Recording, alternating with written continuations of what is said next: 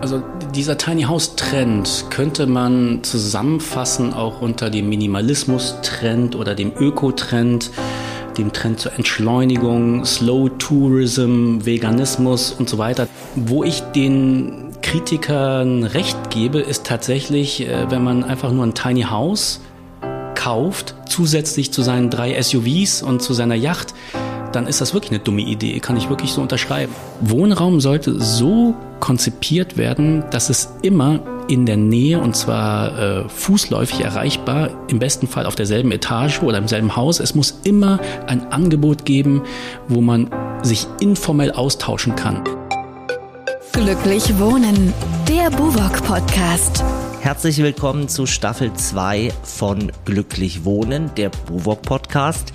Die Sommerpause ist vorüber und ähm, wir starten mit neuen Gesprächen rund um Quartiersentwicklung, Stadtentwicklung und Architektur und allem, was damit zu tun hat. Und der Frage, wie wir eigentlich besser bauen können, zum Beispiel für eine nachhaltigere Zukunft. Mein Name ist Michael Diwe und wenn Sie uns heute vielleicht zum ersten Mal hören, dann weise ich gerne auf die bisher erschienenen Folgen hin.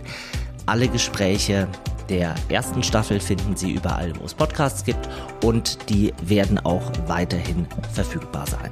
Nun also Staffel 2 mit einem besonderen Thema Wohnen extrem, Experiment Tiny House. Was fasziniert an den Minihäusern? Was leisten sie beim Thema Nachhaltigkeit? Und sind sie vielleicht eine Lösung bei der Schaffung von günstigem Wohnraum? Viele Fragen und ich freue mich auf den vermutlich passendsten Gast, den man zu diesem Thema haben könnte. Bei uns ist der Architekt Van Bo Le Menzel, Dozent, Designer und ähm, Geschäftsführer der Tiny Foundation. Herzlich willkommen. Und Wohnextremist sozusagen. Und, und Wohnextremist, genau. Also wie extrem das ist, äh, das wollen wir heute mal äh, eruieren.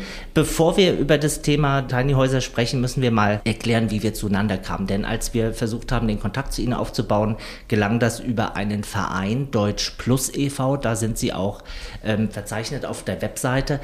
Was ist das für ein Verein und was machen Sie da? Der Verein Deutsch Plus ist gegründet von Fahad Dimagrani, der ist äh, Staatssekretär gewesen hier in Berlin äh, für Arbeit. Und der setzt sich, wie wir alle ein, für eine inklusivere, diversere Gesellschaft. Ja, und die, die machen so verschiedene Kampagnen und Workshops, viel mit Jugendlichen und ich bin ja auch als Dozent und Lehrer tätig und äh, das ist einfach eines meiner vielen Nebenprojekte, die ich auch gerne mache. Also viele Projekte. Äh, Tiny Häuser sind heute unser Thema. Sie sind Geschäftsführer auch der Tiny Foundation. Was macht diese Stiftung? Die Tiny Foundation, also es ist, äh, es, es heißt Foundation, aber wir sind rechtlich gesehen keine Stiftung. Das okay. ist eigentlich eine ganz kleine, deswegen heißt Tiny, eine ganz kleine, ganz kleiner Think Tank kann man sagen, ein offenes Netzwerk von Expertinnen, aber auch von Laien. Also wir haben bei uns auch ganz viele ähm, Leute, von denen man denken könnte, sie hätten keine Expertise, zum Beispiel Menschen, äh, die obdachlos sind oder mhm. Geflüchtete, die kaum Deutsch sprechen. Und wir glauben daran, dass wenn man so verschiedene Quellen anzapft, dass man da die besten Lösungen und Ideen findet, zum Beispiel auch für guten Wohnraum, um zum Beispiel mhm. Grundrisse zu entwickeln oder äh, Ideen für Stadtquartiere zu, äh, zu, zu äh, entwickeln. Also das ist das, was wir tun. Ne? Wir machen Stadt, äh, Stadtentwicklungsvorschläge bis hin zu Typengrundrissen. Und Tiny Häuser sind halt eines der, ich sag mal, der, der Wohngrundrisse, die man am schnellsten realisieren kann. Mhm. Und wie machen Sie das? Also treffen Sie sich zu Workshops? Gibt es da Weiterbildungsprogramme oder wie funktioniert die tägliche Arbeit dieser Stiftung? Wir arbeiten mit vielen kulturellen Praktiken. Das heißt, wir machen viele Veranstaltungen, viele Ausstellungen. Wir kooperieren mit verschiedenen Museen. Zum Beispiel habe ich mal mit, äh, mit dem Bauhausarchiv, Museum für Gestaltung hier in Berlin, ein einjähriges Experiment gemacht. Da haben wir tatsächlich ein Dorf gebaut in den Garten hinein vom, vom Bauhausarchiv.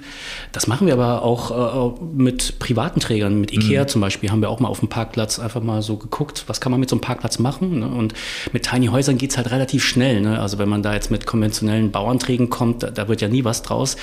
Und wenn man das so unter dem, ich sag mal, unter dem Deckmantel Kunst und Kultur mhm. laufen lässt, dann kriegt man eher eine Chance auf, auf eine Genehmigung, als wenn man da äh, ganz normal übers Bauamt anfragt, mhm. um, um Quartiere zu, zu bauen. Mhm. Gehen wir mal in der äh, Geschichte ein bisschen zurück. Seit wann gibt es Tiny Häuser?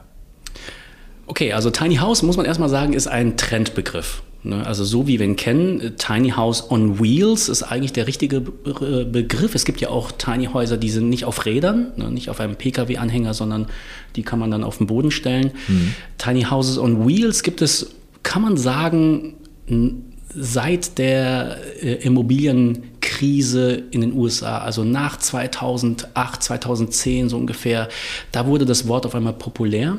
In Deutschland kennen wir eigentlich die Tiny House Bewegung schon seit über 100 Jahren unter dem äh, Begriff Schrebergarten mhm. oder in der DDR äh, Datschen, also praktisch eine Holzhütte, die klein ist. Ja, also da gibt es in Deutschland eigentlich eine sehr, sehr lange Tradition, wie man mit kleinen Räumen umgeht. Und in Holland zum Beispiel mit der Campingkultur und Wohnmobilkultur, äh, da ist es sowas ähnliches, ja. Ich meine, das ist ja auch ein kleiner Raum letztendlich, so ein Wohnmobil. Aber da gibt es in Europa, sage ich mal, wirklich schon ähm, eigentlich viel, viel Erfahrung mit kleinem Raum. Erklären Sie mal, wie sieht typischerweise ein Tiny House aus? Ja, das, was so beliebt ist auf Instagram oder was gerne angeklickt wird, sind natürlich so süße Bilderchen, ne? so von so einem Holzhäuschen, so ein bisschen wie so ein Puppenhäuschen mit einem Satteldach, mit ja. einer Veranda, ja. alles natürlich aus Holz und Sprossenfenster und das kann man natürlich gut bauen. Also ich meine, so ähnliche Sachen gibt es ja schon im Baumarkt ne? als Gartenhäuschen. Das kann man natürlich auch mit einer richtig gut gedämmten Wand auch machen und mit einem Holzofen und einer kleinen Küche und aus dem Campingbereich kennt man ja diese ganzen Möglichkeiten, wie man Toiletten und mhm. Strom mhm. und Solarzellen und so weiter einsetzt. Also das ist eigentlich so das klassische Bild von einem Tiny House, also eine Holzhütte mit so einem schönen Dach, mit einer kleinen Veranda, aber alles halt mini, ne? mhm. mini klein und manchmal auch zwei, sozusagen zweigeschossig, na zweigeschossig kann man nicht sagen, aber sagen wir mal auf zwei Ebenen, ne? dass man oben oberhalb des Bades zum Beispiel noch einen Schlafplatz hat. Wenn man, Sie sagten schon bei Instagram, äh, nach Tiny Häusern sucht, dann wird man ja verfolgt vom Algorithmus. Die ganze Welt besteht irgendwann aus ja, Tiny Häusern. Macht süchtig auch, äh, diese Bilder sich immer anzugucken. Genau. Wie viele Tiny Häuser gibt es überhaupt? Naja, man kann eigentlich nur schätzen. Also in Deutschland gibt es mittlerweile über 20 Hersteller und die sind alle ausgebucht. Mhm. Die sind alle ausgebucht. Wenn man bei einem Hersteller ein Tiny House haben möchte, hat man Wartezeiten von mehreren Monaten, manchmal sogar mehrere Jahre. Und äh, daraus kann man nur so schätzen, ja, also wie viele es gibt. Und äh, jedes äh, Tiny, also jeder Hersteller produziert halt, äh, der braucht ungefähr sechs Wochen für ein Tiny House. Und also ich schätze mal, dass es so um die 700 bis 900 Tiny Houses gibt, die wirklich für den Zweck gebaut wurden, um da drin zu schlafen. Und andere Zwecke sind dann eher als naja, Elon Musk hat ja auch Tiny Häuser mhm. äh, und der schläft da drin wahrscheinlich nicht, sondern nutzt ja. es, um eine Show, ne? also um, um äh, Produkte, zum Beispiel seine Batterien zu präsentieren äh, fast jedes Unternehmen. Ich habe gehört, hier euer Unternehmen, äh, Buwok, hat ja auch Tiny Häuser.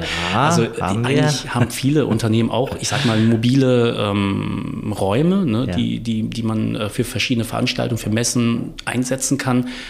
Ähm, aber das, was es eigentlich erst spannend macht, ist diese Möglichkeit, dass man sich vorstellen könnte, ja, äh, das als Alternative zu einer Wohnung zu nutzen. Das heißt, ein Schlafplatz ein Bad, eine Küche, das sind ja so die Dinge, die man braucht zum mhm. Wohnen. Also wenn das auch mit reingedacht wird in so ein Tiny House, dann wird es erst aus meiner Sicht wirklich gesellschaftsrelevant. Hm. Ich muss jetzt kurz aufklären, dass die Buvo keine Tiny Häuser verkauft. Nicht, dass wir hier äh, Nicht, lange Wartelisten Bude. haben. Nicht, dass das Geschäftsmodell sich jetzt ändert nach diesem Podcast. Sondern wir, äh, wir haben tatsächlich Tiny Häuser, die wir verwenden als Infopoints auf den Baustellen. Also da können Menschen hingehen und sich äh, über Wohnungen, über die Quartiere, die wir bauen, äh, so informieren. Das äh, sozusagen als Randnotiz. Also halten wir fest, äh, Wohnen auf begrenztem Raum sagen wir es mal so, äh, gab es immer schon. Der Boom begann aber irgendwo in den 2000ern, hast du gesagt, also aus ja. einer aus einer Art äh, Notsituation heraus? Naja, äh, Jay Schaefer ist eigentlich äh, so die, die Galionsfigur in der US-amerikanischen Tiny House-Bewegung.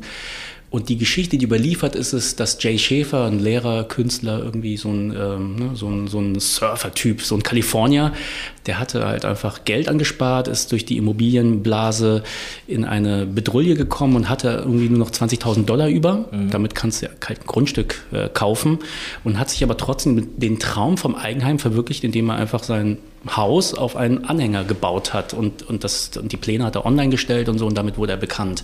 Und dieser Optimismus, dieser kalifornische Optimismus, der hat in Europa total äh, sich verfangen. Also viele fanden irgendwie das gut, nicht, nicht jetzt einfach nur zu meckern, ja, wie schlecht es uns allen geht und äh, äh wie die Wirtschaft zugrunde geht oder so, sondern einfach daraus irgendwie auch eine positive ähm, Seite davon äh, abzugewinnen.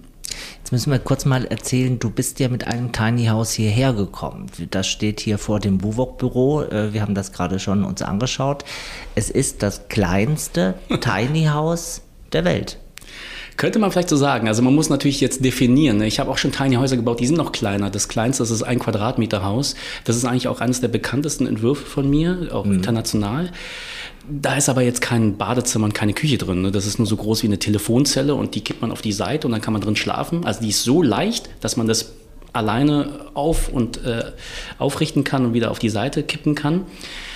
Und das ist nur ein Quadratmeter groß. Das Pickup-Haus, mit dem ich jetzt hier vor eurer Tür stehe, mhm. das ist zweieinhalb Quadratmeter groß und da passen auch Badküche und ein Schlafplatz rein. Um genau zu sein, zwei Schlafplätze. Ja, es ist so ein bisschen inspiriert von den äh, Schlafliegeabteilen der Bahn, der österreichischen Bahn. Da gibt es ja so Schlafwagen. Ich habe das natürlich alles ausprobiert hm. und weiß halt, was auf kleinem Raum möglich ist. Ne? Also man muss dazu sagen, eine Dauerlösung ist das nicht. Also man kann jetzt nicht irgendwie drei Nächte hintereinander in so einem Schlaflagen, äh, Schlafwagen äh, äh, Zeit verbringen, da wird man irgendwann verrückt. Dann ist es schon eher wie so ein, mhm. wie so ein Gefängnis. Aber mhm. ich sag mal so selbstbestimmt, äh, wenn man so als ergänzenden zusätzlichen Rückzugsraum das nutzen möchte, so ein Tiny House, ist es, ist das super. Also Fotos davon haben wir äh, in den Show Notes und äh, ergänzend sozusagen zur Bebilderung dieses kleinste Tiny House hat ja auch einen ernsten Hintergrund. Ihr nutzt es als Hotel in Anführungszeichen. Ja, also sagen wir mal sozialen äh, Hintergrund, weil äh, ernst sind alle unsere Pläne. Ja, das äh, Pickup-Haus wird genutzt oder wurde entworfen für den Zweck der Kältehilfe, weil wir nämlich, mhm. also mit der Arbeit mit obdachlosen Menschen in Berlin, weil wir nämlich beobachtet haben in der Tiny Foundation, wir arbeiten viel mit obdachlosen Menschen, dass äh, viele doch im Winter, ne, wo es dann so richtig kalt mhm. werden kann in Berlin, nicht in die Notunterkünfte gehen. Und die sind zwar auch belegt, aber es gibt auch schon auch viele freie Plätze noch. Mhm. Ja. Und das hat uns zu denken gegeben, wieso Menschen lieber auf der Straße frieren, als in so eine warme Notunterkunft zu gehen. Mhm. Und wir wissen nicht genau, warum das so ist, aber es betrifft einen kleinen Prozentsatz der Obdachlosen, die würden lieber erfrieren, als in so eine ähm, Massenunterkunft zu gehen. Und für diesen Zweck haben wir dieses Pickup-Haus entworfen, was ja so mobil ist, weil es halt auf einem Kastenwagen steht. Also ich kann damit wirklich überall hinfahren und ich finde auch überall einen Parkplatz, weil dieser Piaggio, das ist ein ganz kleines Auto, das ist kürzer als ein Golf. Also äh, ich kann damit überall hin und kann dann genau dort dann den Schlafplatz anbieten, wo die Obdachlosen sind. Jetzt mal äh, losgelöst von solchen Nutzungsformen, was sagt der Trend der Tiny Houses äh, über unsere Gesellschaft oder auch über veränderte Wohnbedürfnisse vielleicht von einer jüngeren Generation? Architektur reflektiert ja ein bisschen ideale gesellschaftliche Wertvorstellungen. Was sagt mhm. das über uns aus? Wirklich losgelöst von dieser Frage der Obdachlosigkeit. Also dieser Tiny House Trend könnte man zusammenfassen auch unter dem Minimalismus-Trend oder dem Öko-Trend dem Trend zur Entschleunigung, Slow Tourism, Veganismus und so weiter. Das sind alles so Dinge, die passen gut zusammen. Mhm.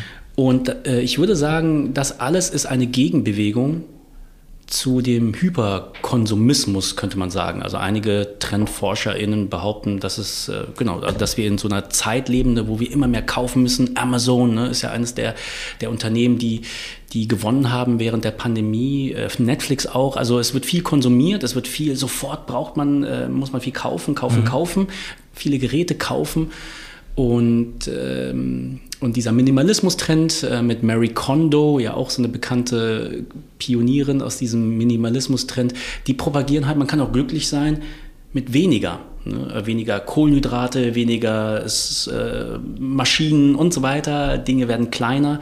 Ähm, das ist so ein, äh, so, so ein Gegentrend ja, zu diesem sehr hedonistischen Lifestyle. Man muss aber dazu sagen, dass viele Tiny Häusler, ich meine, so ein Tiny House kostet 50.000, ne? das können mhm. sich arme Leute eigentlich gar nicht leisten.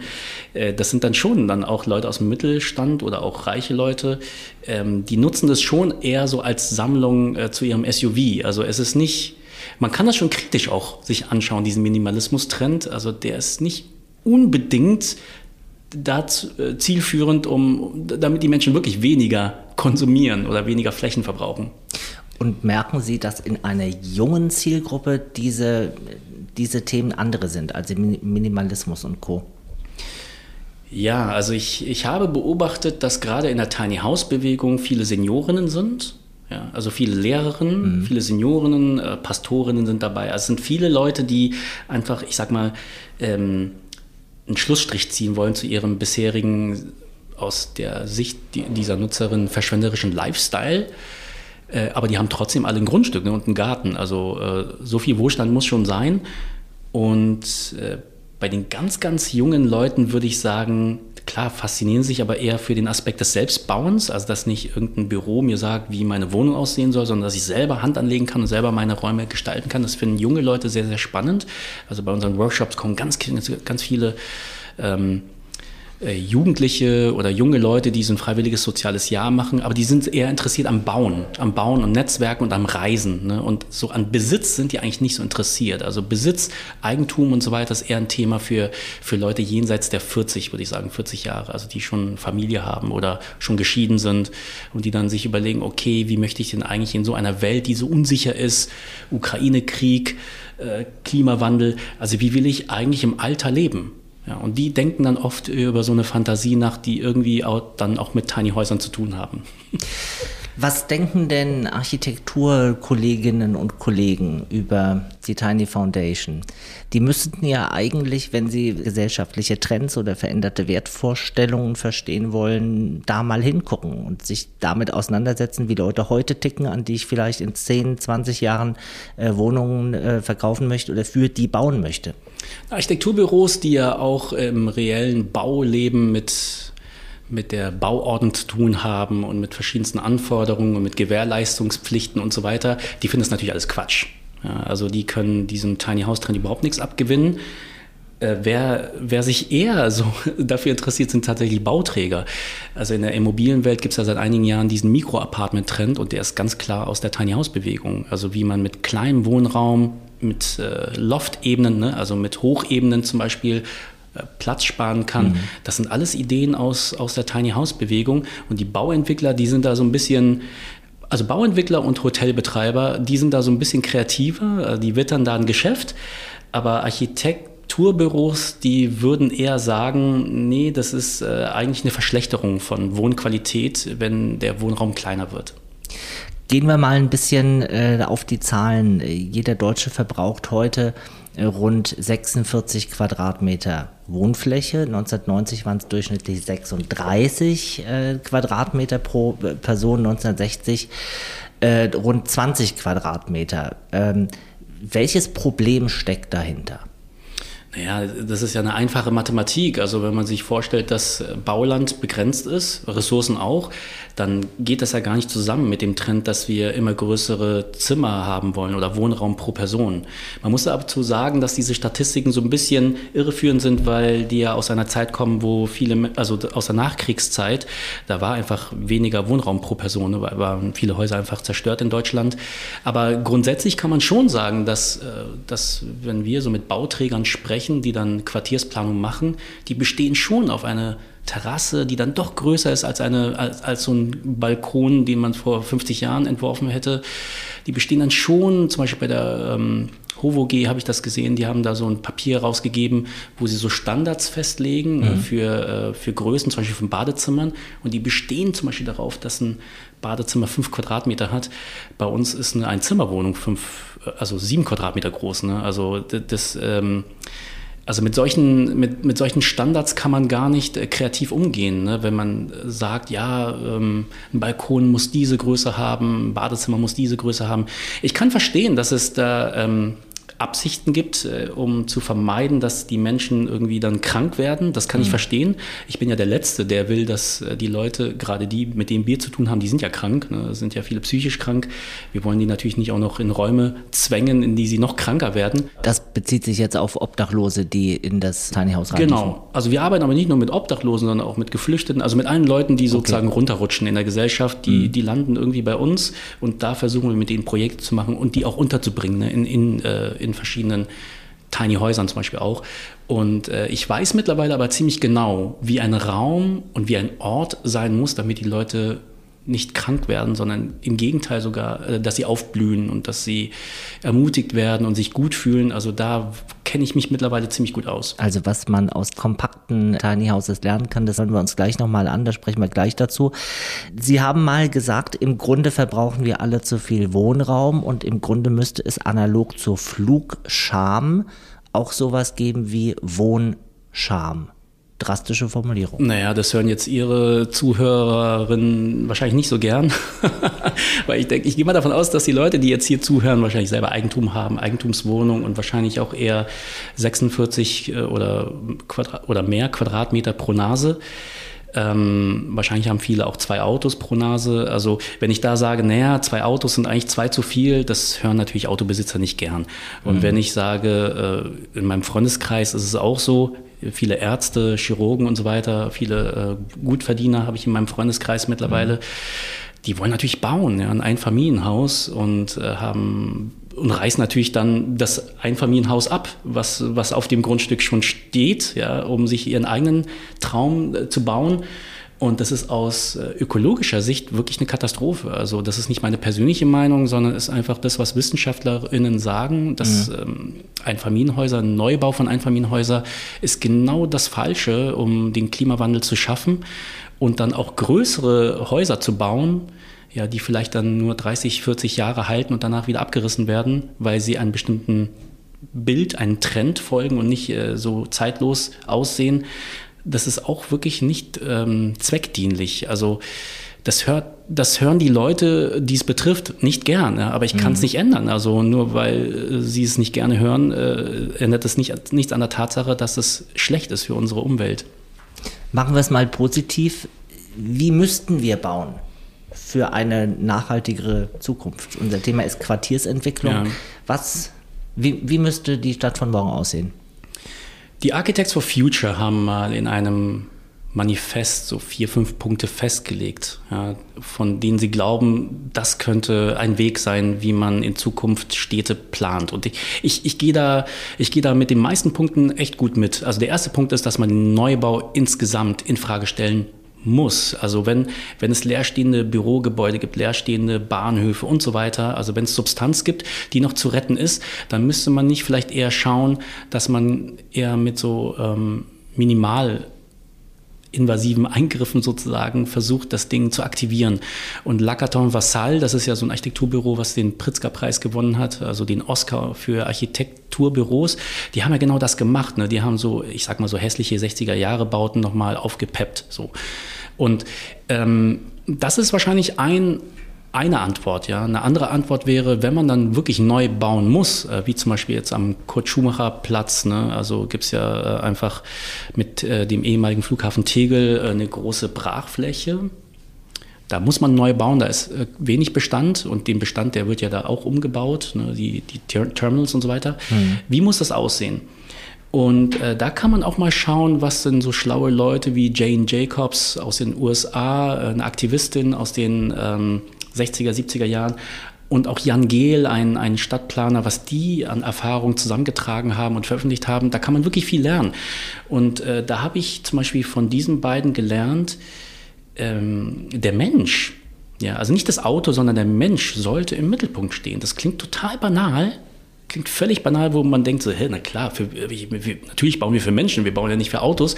Aber wenn man sich eine Stadt von oben anschaut, dann muss man schon sehen, hm, nee, stimmt nicht so ganz. Also die Distanzen, ja, also wie weit zum Beispiel Häuser voneinander entfernt sind, das ist schon eher so gemacht, dass Autos noch dazwischen passen. Ja, das ist nicht so gemacht, dass man als Mensch noch bis zum obersten Stockwerk äh, eine Konversation führen kann.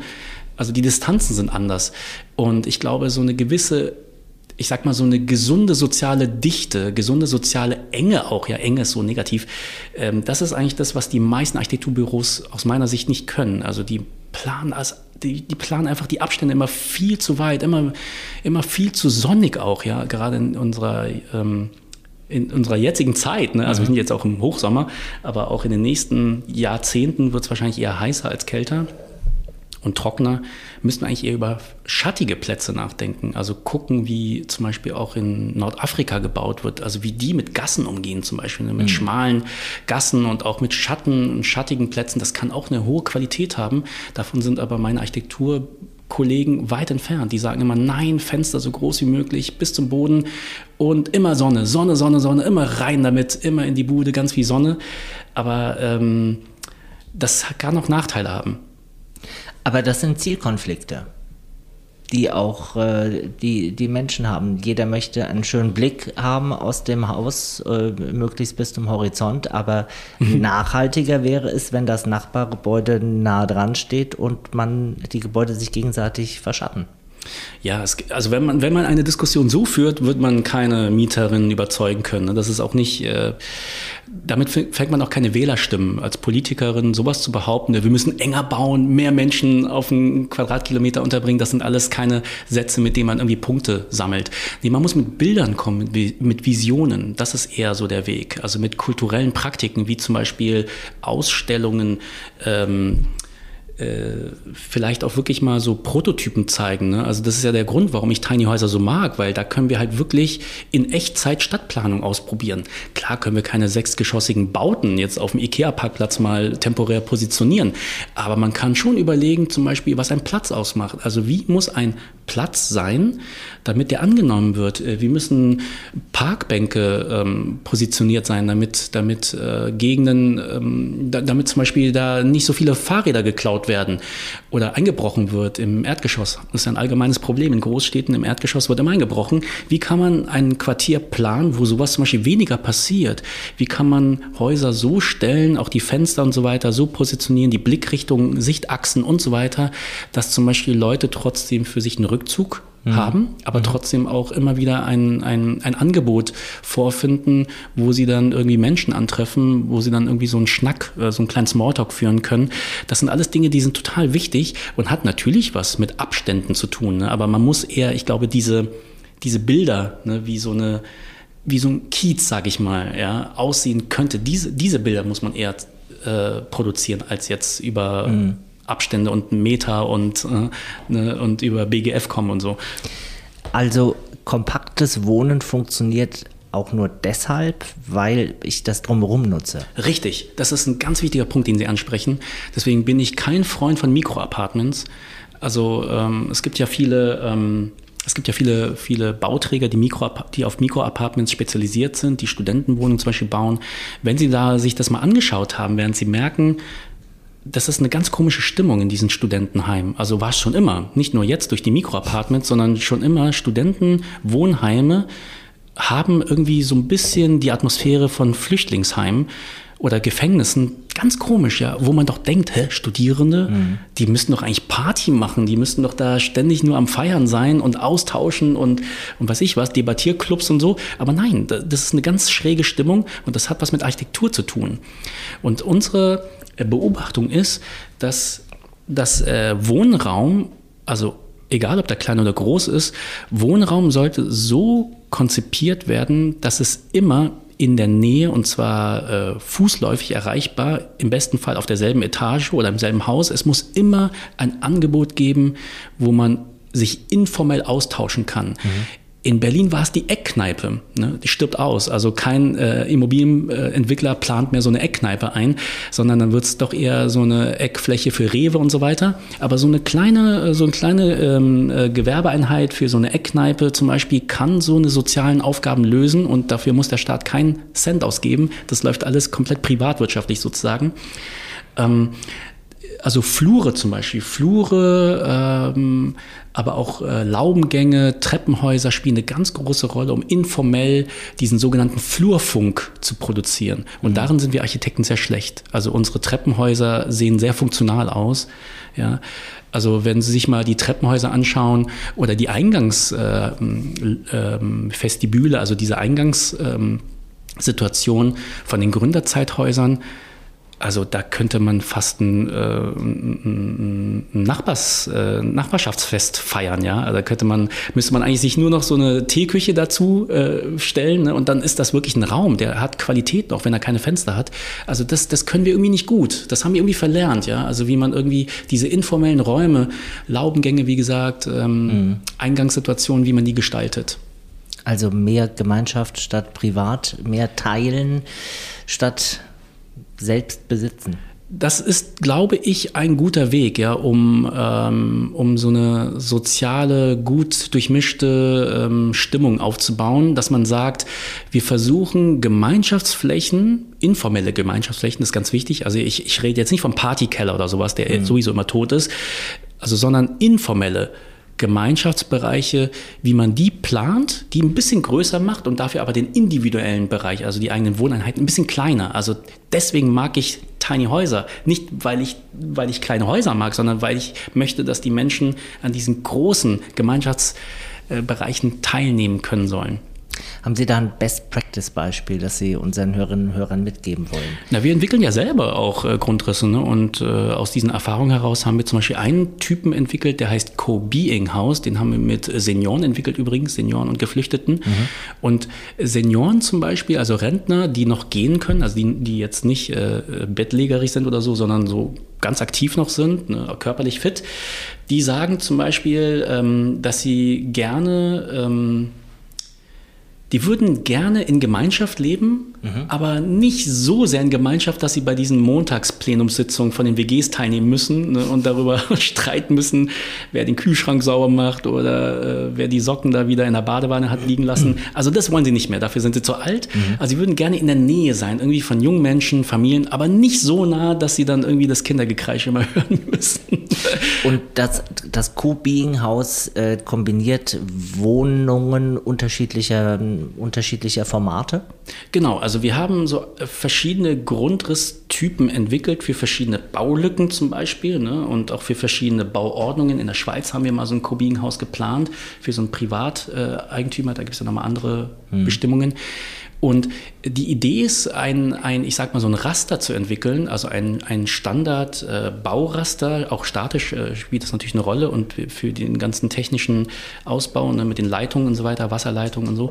Also ein, ein Raster zu entwickeln, der so ist, dass man sich dort, ich sag mal, eine WG vorstellen könnte. Das heißt, in der Mitte gibt es dann einen sehr großzügigen, ich sag mal so eine WG-Küche, mhm. ja, die ist aber in der Mitte, sodass die, die, äh, die Flächen an der Fassade, wo, er, äh, wo, wo man ja dann auch schlafen kann, in der Mitte kann man nicht schlafen, dass dort dann Rückzugsbereiche sind, die von der Qualität her so ausgestattet sind, dass man schon von kleinen Mini-Wohnungen sprechen könnte. Das heißt, jeder hat sein eigenes Bad mhm. und seine eigene Küche. Die ist halt klein, aber jeder hat sein eigenes. Ne? Und das ist das, was wir gelernt haben von den Senioren, dass sie sagen, nee, ich möchte mein Bad nicht teilen mit niemandem, noch nicht mal mit meiner Ex-Frau, gerade nicht mit der. Also einfach mit niemandem, auch nicht mit meiner Ehefrau, sage ich mal, noch nicht mal mit meiner Partnerin möchte ich mein Bad teilen, sondern ich mhm. brauche wirklich mein eigenes, weil äh, im Alter hat man da so seine Macken. Und dieses Cobean-Haus zum Beispiel ist so konzipiert, dass tatsächlich jede Person also auch wenn sie eine vierköpfige Familie sind, hätten sie vier Bäder. Ne? Also man kann dann irgendwann auch äh, aus, aus so einem Bad dann auch mal ähm, eine, eine Abstellkammer machen und so weiter. Das ist möglich, aber erstmal ist es so konzipiert, dass wirklich für jede Person ein eigenes Bad, ein Minibad äh, eingerichtet ist. Und wie man das macht mit so einem Quadratmeter, also wie man ein Badezimmer auf einen Quadratmeter plant, das, das haben wir in der Tiny House, äh, das haben wir aus unserer Tiny House Expertise mitgenommen. Also das kommt aus jahrelanger äh, Forschung und Praxis. Genau. In welchem Verhältnis steht bei diesem Co-Being-Haus Gemeinschaftsfläche zu Rückzugsfläche oder privaten Bereichen? Naja, in Zahlen kann man das jetzt nicht so verallgemeinern. Also was man aber schon sagen kann, ist, dass insgesamt BGF-Fläche ne, pro, pro Nase, würde ich sagen, liegt im Moment so bei 40 bis 60 Quadratmeter pro Nase. Also wenn man da jetzt auch Flur und so weiter mit reinnimmt und mhm. Gemeinschaftsflächen und, und weiß ich wie, äh, Fahrradkellerflächen und so weiter.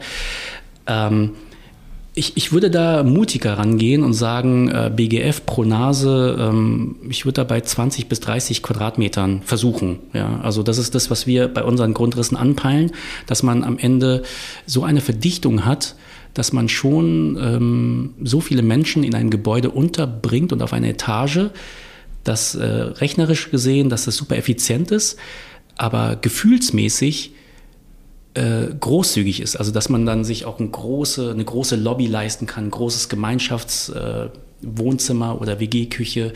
Also dass, dass es nicht gefühlt so klein ist, ne, sondern nur statistisch gesehen äh, mhm. äh, so effizient ist. Das ist so ein bisschen wie mit dem Wetter. Ne? Es gibt einmal so die, die, die Gradzahlen, die tatsächlich gemessen werden, dann gibt es ja die gefühlte mhm. Temperatur. Und ähm, wo wir äh, versuchen, wirklich gut zu werden, ist bei dieser gefühlten Temperatur, dass man immer das Gefühl hat, es ist groß. Also ich wohne gar nicht so klein. Ne? Mhm. Ich, also alle, die mit unseren mit unserer 100-Euro-Wohnung zum Beispiel schon mal Kontakt hatten, das ist auch so ein, eine Musterwohnung, die wir gebaut haben. Das ist die kleinste Wohnein, das ist das kleinste Zimmer sozusagen in dem Kobinhaus. Alle, die in diesem in dieser äh, Musterwohnung mal äh, Probe gewohnt haben, verstehen das, was ich sage. Mhm. Die hat nur sieben Quadratmeter, aber die fühlt sich total großzügig an. Das hat was mit äh, Deckenhöhe zu tun, 3,60 Meter Deckenhöhe. Das hat was mit dem Fensterformat zu tun. Kein liegendes Format, sondern Hochformat, Sprossenfenster. Das hat was zu tun einfach mit so Details. Äh, wir haben so ein paar Spiegel eingebaut, damit das so äh, an manchen Stellen einfach großzügiger wirkt.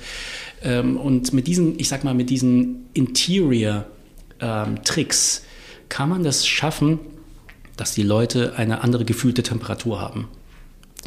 100 Euro Wohnung, äh, spannendes Projekt, für das es ja aber nicht nur Lob gibt. Das muss man auch dazu sagen. Äh, es gab auch Kritik. Das Weisenmagazin titelte Tiny Houses sind die dümmste Idee aller Zeiten. Auch Jan Böhmermann hat sich damals eingeschaltet und zu Wort gemeldet und stellte die Frage, wie wäre es denn einfach damit, wenn man anfängt, Normal Houses affordable zu machen? Herr Lemenzel, haben Sie mal mit Herrn Böhmermann darüber gesprochen? nee, aber ich weiß ja, dass es, äh, also der ist ja auch ein Intellektueller. Ähm, ich bin fest davon überzeugt, dass er nichts dagegen hat, ein Tiny House einem obdachlosen Menschen zur Verfügung, Verfügung zu stellen, wenn man parallel aber sich auch darum kümmert, zum Beispiel die Housing First äh, Bewegung zu unterstützen, was wir ja tun. Mhm. Ähm, wo ich den Kritikern recht gebe, ist tatsächlich, äh, wenn man einfach nur ein Tiny House kauft, zusätzlich zu seinen drei SUVs und zu seiner Yacht, dann ist das wirklich eine dumme Idee, kann ich wirklich so unterschreiben. Also das ist ja wirklich kein Beitrag zu nichts. Dieses Tiny House wird leer stehen oder wird nur so ein, wie so ein Accessoire, wie so eine Handtasche benutzt, um äh, anzugeben. Und es wird eigentlich nichts lösen, keine gesellschaftlichen Probleme. Und ähm, Normal Affordable Housing, ja, bin ich voll, stehe ich voll dahinter. Also dieses Co-Being House ist eines von äh, so ungefähr zehn, von zehn Typen Wohnungen, die wir entwickelt haben, sind Affordable Houses. Also die sind so konzipiert, dass man sie äh, in der Fabrik, äh, sogar in einer Holzwerkstatt, also in einer Holzfabrik äh, vorfertigen könnte, also seriell vorfertigen mhm. könnte, so, sodass man dann beim Bau einfach äh, schneller vorankommt und auch hoffentlich äh, pro Quadratmeter Baukosten da niedriger äh, ankommt. Ähm, mit den jetzigen aktuellen Preisen, ich weiß nicht, wenn, wenn, wenn die Leute jetzt diesen Podcast hören, äh, sind, sind die Preise wahrscheinlich wieder ganz woanders. Aber wir versuchen schon so ähm, unterhalb der 2,5 zu bleiben, ja, pro Quadratmeter, 2500 Euro pro Quadratmeter, also eher drunter zu bleiben als da drüber, äh, um ja, diese, diese Häuser schaffen zu können, die überhaupt nicht nach sozialem Wohnungsbau aussehen oder nach Social Housing oder so, sondern die sehen wirklich, ich habe mir hier mal so eine Fassade mitgebracht, also das mhm. sieht super bürgerlich aus, ne, mit so ähm, Giebel und äh, Rundbögen im Erdgeschoss und so weiter. Also das könnte auch, das könnte auch so ein Pariser Stadtpalais sein, ja das ist mir ganz wichtig, ne, dass die Häuser, die wir bauen oder entwickeln äh, oder äh, entwerfen, dass die so schön sind, dass man die nicht in 40, 50 Jahren abreißt, was so ungefähr die geschätzte Anzahl, die, die geschätzte Lebenserwartung ist von den Häusern, die wir heute bauen. Sie haben in einem anderen Zusammenhang mal gesagt, es geht weniger um Quadratmeter als um Lage und Fassade. Absolut, aber ich glaube, das, das, äh, das, das, äh, das könnte ja fast so ein Spruch sein von einem äh, gewieften Immobilienmakler. Ähm, naja, also die Fassade ist äh, aus meiner Sicht, ja, also da habe ich äh, eine Mindermeinung. Also viele Architekten würden behaupten, viele Architektinnen und Architekten würden behaupten, die Fassade muss immer Ausdruck sein von dem, was innen drin passiert. Ne? Also Form follows Function zum Beispiel. Ich bin der Meinung, dass meine Fassade, mein Gesicht zum Beispiel, nicht unbedingt jedem auf die Nase binden muss, was innen drin in meinem Körper los ist. Also natürlich kann ich auch mir eine schicke Frisur machen oder eine tolle Brille aufsetzen, mir einen Bart wachsen lassen und einfach ein bisschen auch schön sein. Und das muss nicht immer dem Inneren entsprechen. Also man kann auch mit der Fassade Geschichten erzählen, sage ich mal. Ja, das ist vollkommen okay. Und dieser Zwang, ja, dass alles immer so ähm, also zum Beispiel führt das ja dazu, dass äh, Quartiere so geplant werden, dass die Fassade immer gleich ist. Also dass sie dann über 200 Meter die gleiche Fassade haben. Ja, vielleicht mal variieren mit der Farbe, so, aber die Fensterformate sind gleich, die, die, die Geschosshöhen äh, ähm, sind immer identisch. Also ähm, das Traufbild ist, ist eine Linie. Ähm, das ist aus Jan Gehls Sicht zum Beispiel, dem Stadtplaner, ganz schlimm. Also er behauptet, man sollte alle 50 Meter die Fassade wechseln.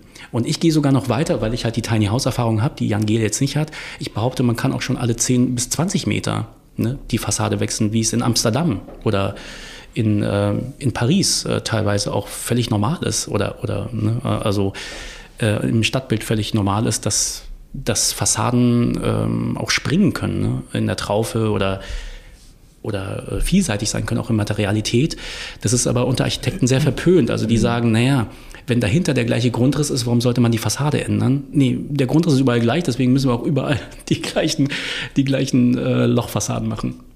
Also Plädoyer für vielseitigere Fassaden. Sie forschen und arbeiten äh, seit vielen Jahren zu äh, ganz breiten äh, Themenkreis, unter anderem zur Circular City. Das müssen wir kurz erklären. Zirkuläre Kreiswirtschaft, glaube ich, kennt man schon. Ne? Die Idee, dass man zum Beispiel auch Rigipswände einsetzt, die äh, zertifiziert sind, die man später dann auch wieder in den Kreislauf überführen kann oder Beton irgendwie so mischt, dass da irgendwie ein Anteil ist von Recycling, Beton und so weiter, dass man da so Schutt noch mit drin hat. Also zirkuläre Kreiswirtschaft ist ein Begriff, glaube ich, für viele. Circular City, glaube ich, äh, da haben, ähm, da gibt es so verschiedene Vorstellungen. Also meine, ähm, mein Schwerpunkt äh, liegt darin, dass wir schauen, dass wir Quartiere planen, die möglichst divers sind. Und das führt eigentlich dazu, dass wir äh, mehrschichtig planen müssen. Das heißt, dass wir zum Beispiel den Friedhof nicht neben einem Gebäude planen, sondern einfach auf dem Dach vom Rewe. Das klingt jetzt total makaber, aber sagen wir mal, so ein Schrebergarten, den kann man locker auch auf dem Dach, ne, auf einer Halle von Ikea planen. Warum denn nicht? Und IKEA würde sofort mitmachen. Ja, also alle äh, aus der Wirtschaft, die ich kenne, die uns auch teilweise beauftragt haben für, für ähm, Studien, die finden es toll, dass man mehrschichtig plant, dass man zum Beispiel oberhalb von einem von einer Shopping Mall zum Beispiel auch Wohnungen hat. Ja. Aber die Politik tut sich damit schwer. Da gibt es einfach äh, aus unserer baurechtlichen Sicht äh, so viele ähm, Punkte, die man einhalten muss, dass das eigentlich fast nicht möglich ist. Ja. Also ich habe mit Shopping Mall-Betreibern zu tun gehabt, die gesagt haben, naja, wenn sich das äh, für uns lohnt, ja, auch Wohnungen zu, zu planen äh, mit den Shopping Malls, also da gibt es ja auch Beispiele, wo das schon gemacht wurde, mhm. dann würden wir es ja machen. Aber erstens ähm, wird uns da viel zu viele Steine vor die Füße gelegt und zweitens äh, haben wir da nicht genug Freiheiten auch im Luxusbereich, ne, da irgendwie zu planen, sondern das wird immer verpönt. Und ich ich bin jetzt kein äh, Lobbyist für, für Luxuswohnungen, aber ich bin der Meinung, dass in einem Haus, warum nicht? Also da können doch auch Reiche drin wohnen. Also wenn man so ganz Arme drin hat, dann sollten da auch, auch ganz Reiche drin wohnen, weil für die Diversität ist es eigentlich gut, ja, dass es durchmischt ist in einem Gebäude. Also ich habe nichts gegen Luxus-Apartments irgendwo auf dem Dach, wenn da genügend Wohnungen entstehen, die bezahlbar sind für Familien, für Studierende und auch für wirklich für ganz, ganz arme Leute. Also nachhaltig, sozial durchmischt, leistbar, da wird sich ja niemand dagegen wehren. Wie kriegt man das umgesetzt im großen Stil? Haben Sie mal bei Frau Geiwitz angerufen?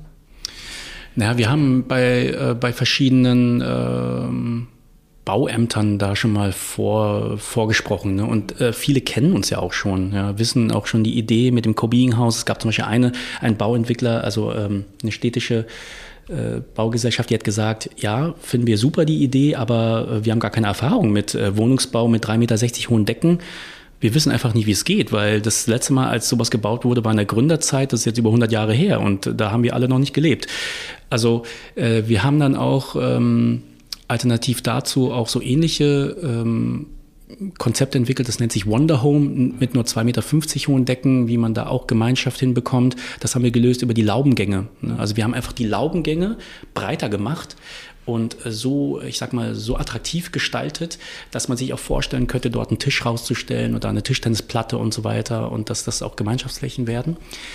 Ähm, naja, also es ist wirklich nicht einfach, muss ich sagen. Also mir tun auf jeden Fall, also die Buwok zum Beispiel oder auch andere Bauträger, die, also ihr tut mir auch so ein bisschen leid, muss ich sagen. Ne? Also man wird da immer so angefeindet von allen Seiten irgendwie, ne? Äh, nicht genügend Wohnraum und hier Wucher und da Eigentumswohnung und so weiter. Das ist ja alles äh, Quatsch und so weiter.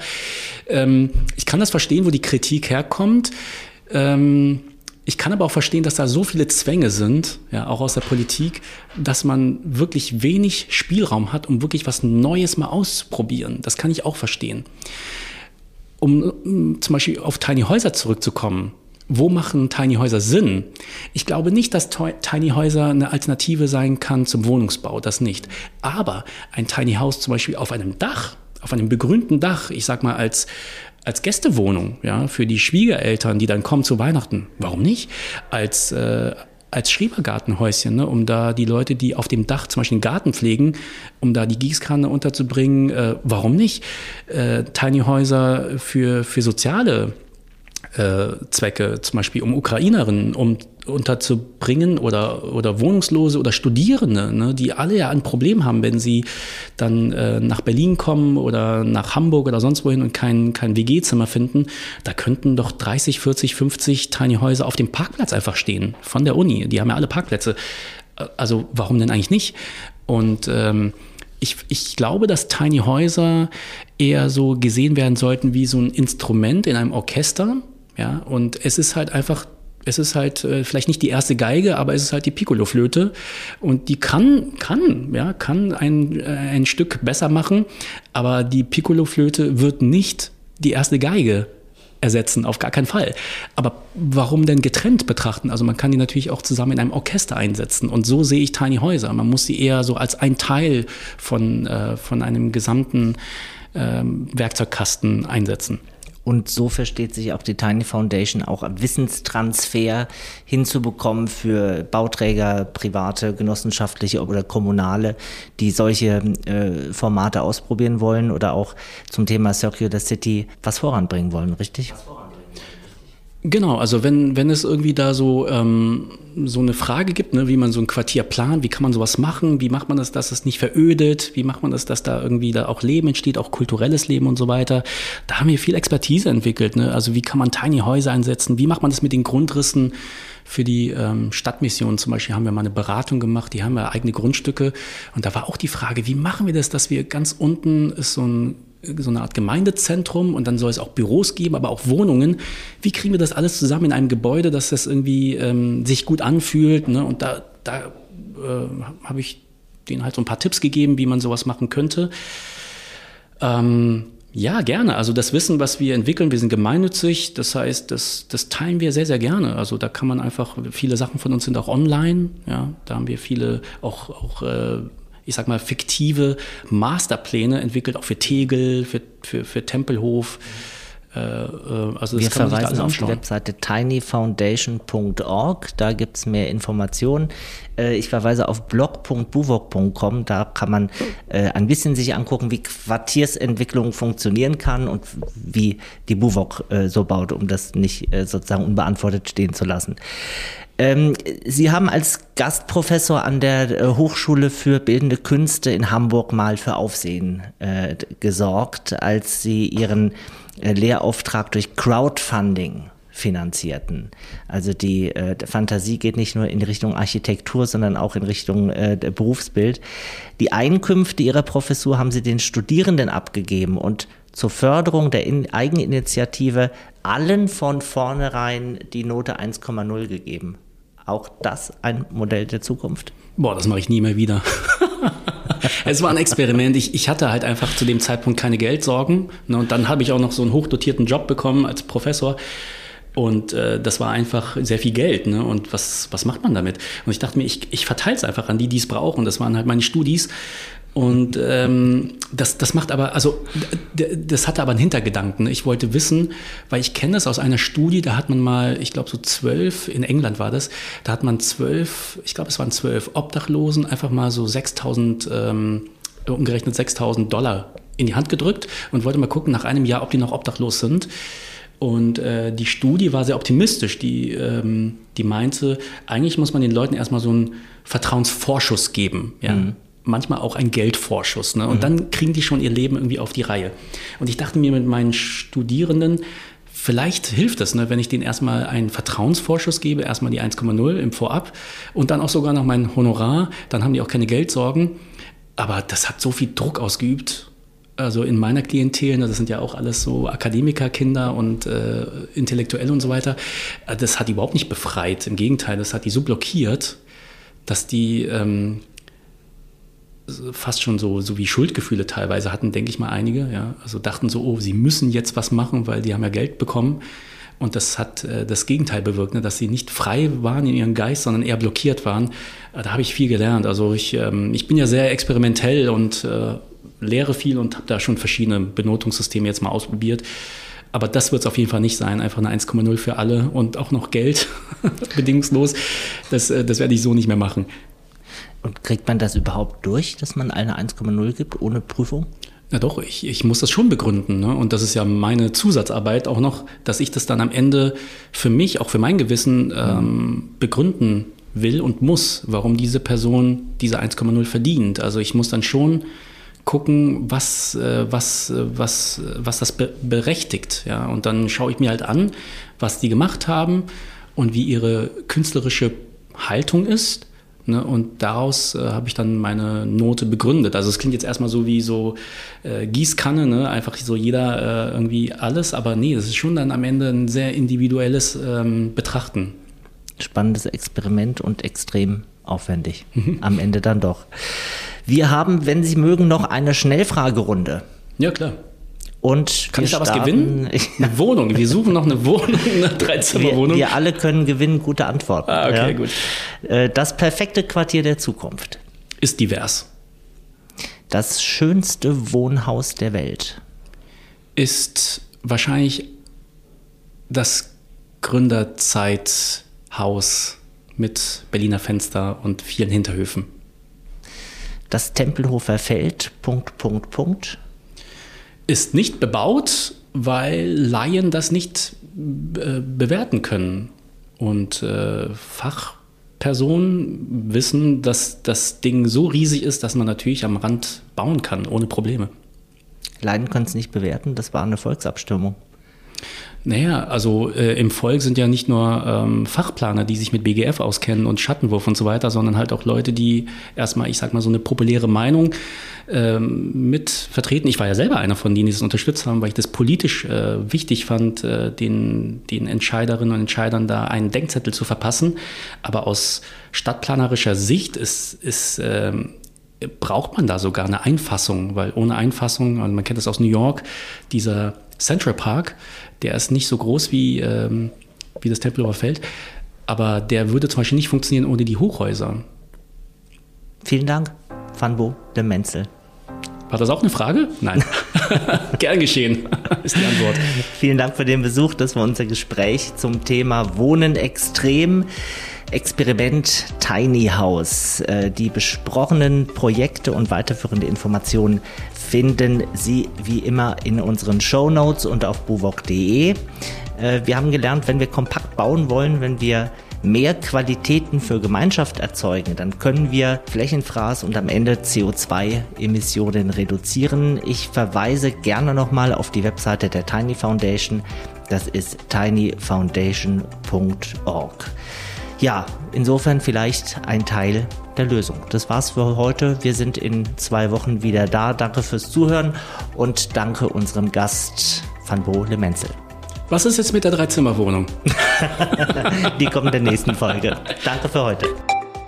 Das war Glücklich Wohnen, der Buwok Podcast. Überall, wo es Podcasts gibt und auf buwok.de.